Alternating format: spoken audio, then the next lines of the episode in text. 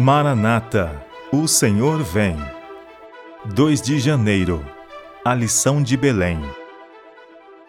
Assim também Cristo, oferecendo-se uma vez para tirar os pecados de muitos, aparecerá segunda vez, sem pecado, aos que o esperam para a salvação.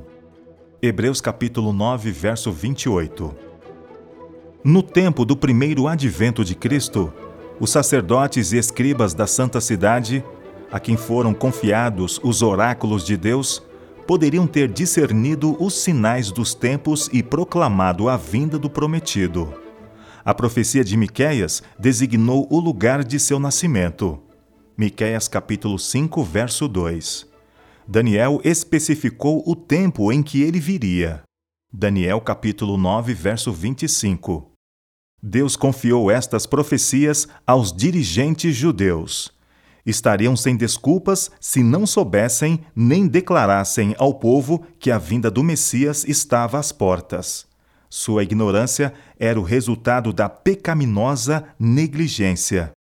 Todo o povo deveria ter estado a vigiar e esperar para que pudessem achar-se entre os primeiros a dar as boas-vindas ao Redentor do mundo. Mas aí, em Belém, dois fatigados viajantes procedentes das colinas de Nazaré, percorreram em toda a extensão a estreita rua até a extremidade oriental da cidade, procurando em vão um lugar de repouso e abrigo para a noite. Porta alguma se achava aberta para os receber. Sob miserável telheiro, preparado para o gado, encontraram finalmente refúgio, e ali nasce o Salvador do mundo. Evidência alguma há de que Cristo seja esperado, e nenhum preparativo para o príncipe da vida. Com espanto está o mensageiro celestial prestes a voltar para o céu com a desonrosa notícia, quando descobre alguns pastores que à noite vigiam seus rebanhos e, mirando o céu bordado de estrelas, meditam na profecia do Messias a vir à terra, anelando o advento do Redentor do mundo. Ali se encontra um grupo que está preparado para receber a mensagem celestial. E subitamente o anjo do Senhor aparece anunciando as boas novas de grande alegria.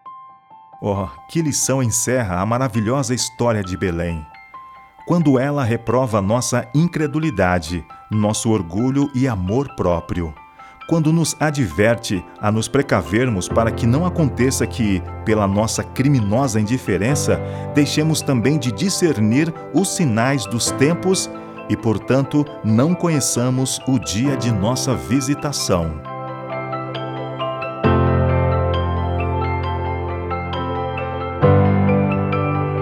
Ellen G. White, Meditações Matinais, Maranata, O Senhor Vem, de 1977.